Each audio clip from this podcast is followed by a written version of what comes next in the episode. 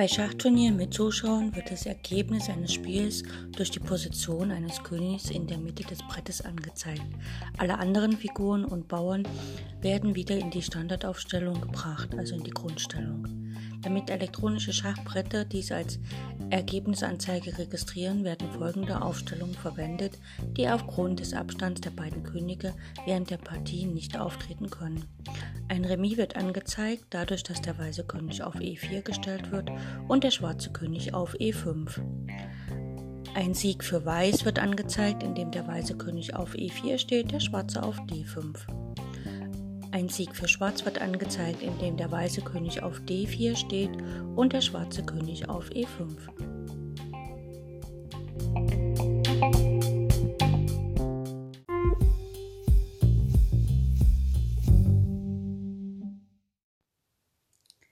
Herzlich willkommen zum Endspielkurs im Blindschach.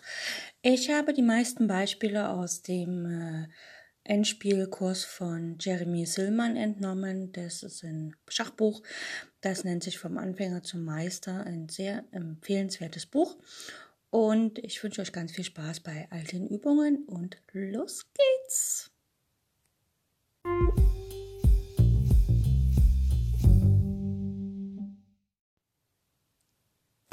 Wir beginnen mit etwas im Endspiel, was ein bisschen schwierig ist. Also ich empfinde Endspiele in dem Moment schwierig, wo die Figuren übers ganze Brett verteilt sind und es nur wenig Figuren sind. Nehmen wir mal folgende Stellung. Der weiße König steht auf dem Feld G5, Gustav 5, ein schwarzes Feld. Und der weiße Läufer steht auf dem Feld F8, auch ein schwarzes Feld. Also Weiß hat beide Figuren auf schwarzen Feldern und Schwarz hat den König auf C2 stehen und einen Bauern auf A2, also auf weißen Feldern. Schwarz ist am Zug und Schwarz kann mit dem Bauern nach A1 gehen und sich den Bauern in eine Dame verwandeln lassen. Wenn der Bauer in einen Turm umgewandelt wird, ist es höchstwahrscheinlich im Endspiel Läufer gegen Turm äh, Remis, sofern man nicht die Gewinntechnik kennt. Und da wir ja alle im Blindschach wahrscheinlich erstmal Anfänger sind, ist es natürlich äh, empfehlenswert, immer in eine Dame umzuwandeln, sofern das nicht zum Patt führt. Und hier steht ja der König, der weiße König weit weg und der weiße Läufer hat auch noch Bewegungsfreiheit. Das heißt, hier ist die Wahrscheinlichkeit für ein Patt sehr gering, deswegen A1 Dame.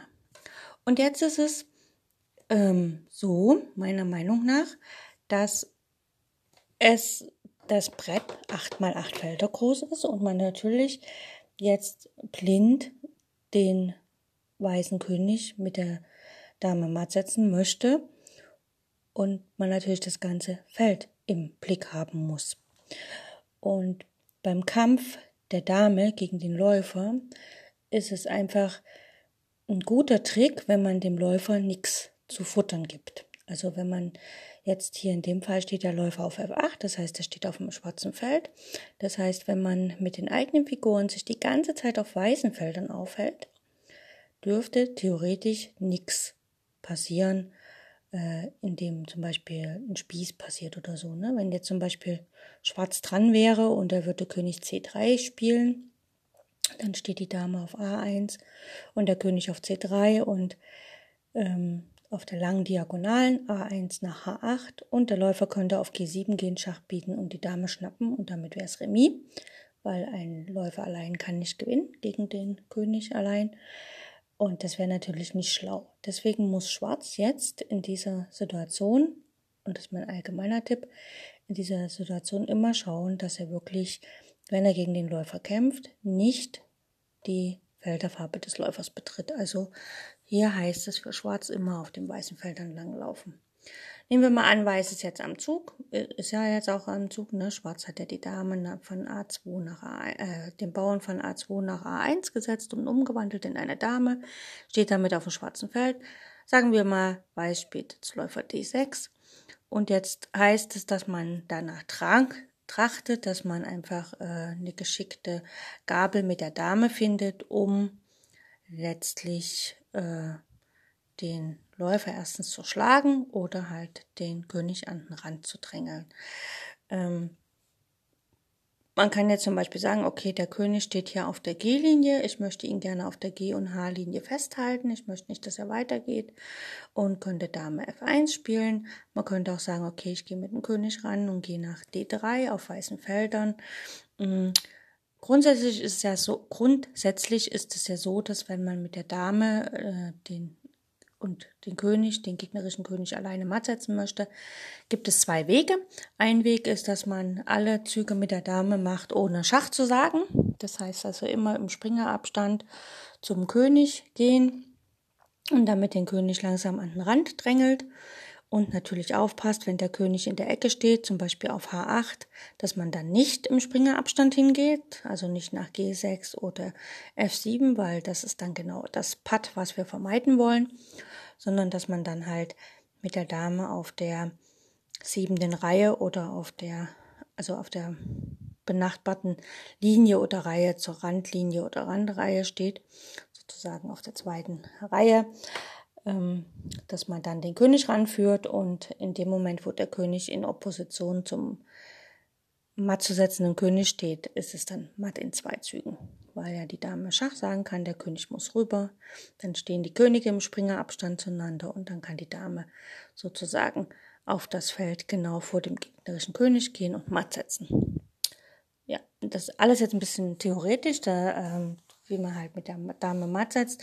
Aber ich gehe mal davon aus, dass meine Zuhörer ja so intelligent sind und mit der Dame alleine, also Dame und König, den gegnerischen König alleine zum Matt bringen kann. Wenn das nicht so ist, dann muss das geübt werden. Gut.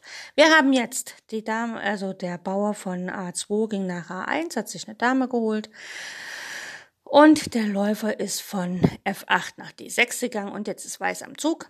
Und äh, hier in dieser Partie spielt Weiß einfach mal König D3. Wie gesagt, ich hätte König, äh, da, ja, König D3. Ich hätte Dame F1 gespielt, einfach damit die Dame auch auf dem weißen Feld ist.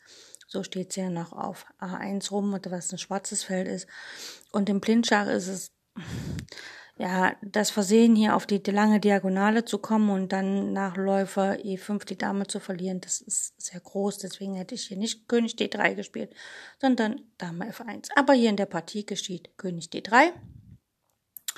Und Weiß spielt König F5. Er möchte natürlich nicht äh, an den Rand gedrängelt werden. Jetzt kommt der Zug, den ich empfohlen habe. Dame E1. Ne? Also Schwarz möchte nicht, dass der König noch weiter in die Mitte läuft. Und Weiß spielt Läufer E5, der hat sozusagen den Läufer jetzt vom König gedeckt und sein Verteidigungsziel ist wahrscheinlich, dass er immer mit dem Läufer um den König drumherum schwanzelt und sozusagen Weiß nicht ranlässt. Aber Weiß kann hier Dame E4 Schach spielen, der König von D3 deckt die Dame auf E4 und der König auf F5 auf dem weißen Feld steht jetzt im Schach.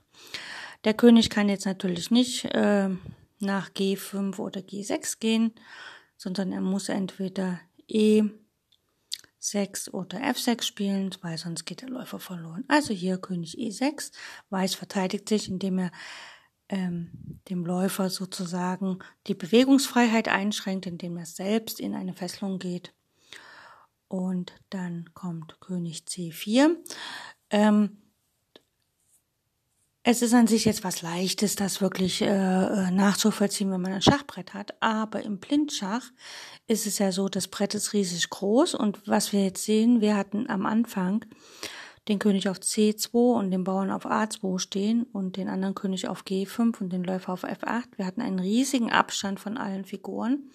Und was wir jetzt gemacht haben, wir haben die Figuren, also Schwarz hat die Dame und den König so nah rangeführt an den weißen König, dass dass, ähm, dass der, der Bereich, wo gespielt wird, nur noch sehr eng ist. Und das ist im Blindschach günstiger, weil dann kann man leichter abzielen, falls man sich unsicher ist oder so. Okay, jetzt geht der weiße König nach F6. Er bleibt also bei seinem Läufer. Und natürlich zieht der schwarze König nach nach D5. Und damit ist jetzt der Läufer auf E. 5 von der Dame und vom König angegriffen. Ne? Die Dame auf E4 bedroht den Läufer auf E5 und der schwarze König auf D5 bedroht auch den Läufer auf E5. Das heißt, dass im nächsten Zug könnte, wenn der Läufer da stehen bleibt, Schwarz den Läufer schlagen. Gut, Schwarz ist am Zug, zieht natürlich den Läufer weg, Läufer C7. Jetzt wird der Bereich wieder ein bisschen größer, wo wir die Felder haben, aber das ähm, ähm, beeinflusst uns jetzt gar nichts. Wie gesagt, es gibt zwei Methoden. Ähm, ähm, mit der Dame und dem König allein den gegnerischen König matt zu setzen. Das eine wäre die Methode, wo man mit der Dame nie Schach sagt, sondern halt immer im Springerabstand zum König steht und der König wird dann gezwungen zu gehen wegen Zugzwang. Das funktioniert hier nicht, weil der Läufer ja immer ziehen kann. Deswegen muss hier immer die Dame mit Schach den König weiter an den Rand drängeln. Deswegen folgt hier Dame E6 Schach. Schwarz muss jetzt äh, mit dem König auf die G-Linie gehen, also König G5. Ja, also der König steht jetzt, der weiße König steht auf G5, der weiße Läufer auf C7, der schwarze König steht auf D5 und die schwarze Dame steht auf E6. Das sind weiße Felder und weiß befindet sich auf schwarzen Feldern. Jetzt muss die Dame, ähm, wäre intelligent, wenn die Dame jetzt natürlich auf die F-Linie geht, einfach damit der König ähm, ähm, weiter an den Rand kommt. Aber es gibt ja auch einen Doppelangriff. Die Dame kann nach E7 gehen, Schach bieten. Ja, das ist so ein schwarzes Feld. Sie bietet Schach, aber sie greift gleichzeitig auch den Läufer an. Der Läufer kann zur Deckung nicht nach F6 gehen. Von C7 aus nach F6 geht nicht. Das heißt, der König muss ziehen, zieht in dem Fall hier nach F4 und Weiß kann auf C, äh, Schwarz kann auf C7 schlagen, Dame schlägt C7 Schach. Gut ähm, der König muss ziehen, König F3. Jetzt haben wir folgende Situation. Der schwarze König steht auf D5, die Dame steht auf C7 und der weiße König steht auf F3. Und jetzt ist es natürlich so, wir können in wenigen Zügen matt setzen und können uns halt die Methode überlegen, welche wir anwenden. Und wie ich schon gesagt habe, es gibt halt zwei Methoden. Eine ist, dass man mit der Dame immer im Springerabstand zum König geht damit der König an den Rand kommt, muss man natürlich vorsichtig sein. Wenn er dann in der Ecke steht, äh, funktioniert das dann, darf man nicht nach, also in Springerabstand gehen, weil dann ist es Patt, sondern man muss halt auf der vorletzten Reihe oder äh, an der benachbarten Linie zur Randlinie gehen. Gut, hier geht die Dame zum Springerabstand hin. Dame E5, ne, das ist ein Springerabstand zum Feld F3. Der König setzt wieder, sagen wir mal nach F2 und die Dame blockiert. Die Dame könnte wieder, also jetzt kann sie gerade nicht in Springerabstand gehen, sie könnte nur nach E4 gehen, aber die Dame kann auch den König auf der ersten und zweiten Reihe festhalten, indem sie auf die dritte Reihe geht. Natürlich nicht nach G3 oder E3, weil dort wird sie geschlagen vom König auf F2, sondern nach C3. Der König geht nach E2, der geht jetzt schon mal in Springerabstand.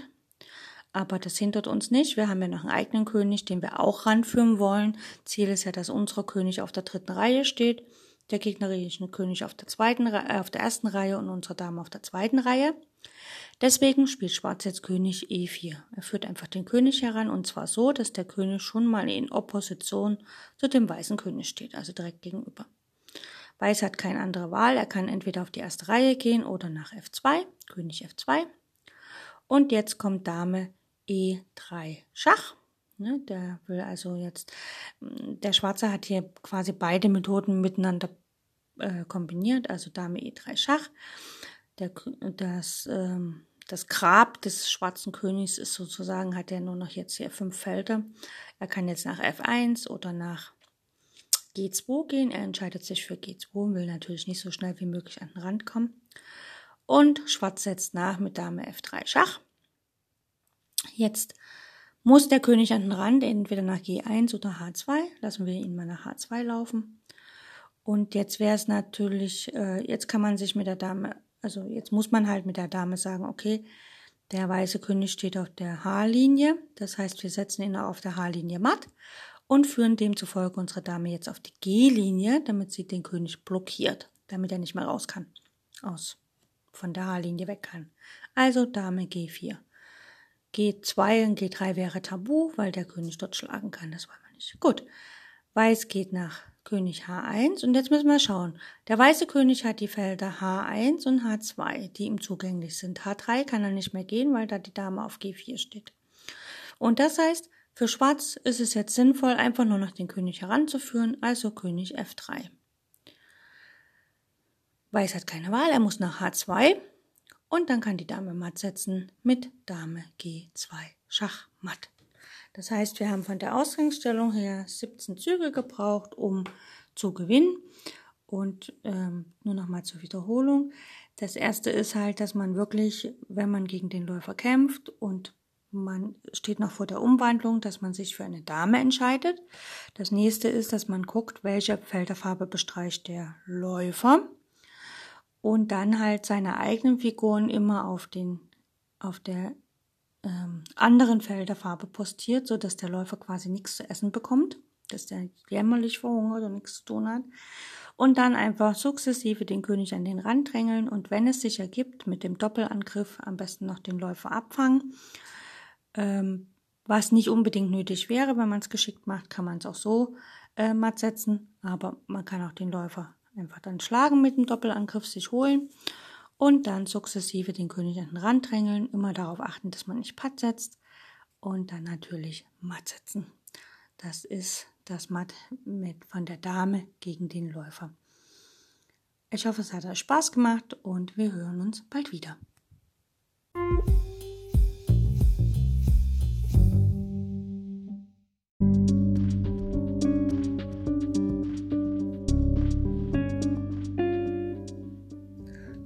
Das war's für heute mit den Übungen zum Blindschach.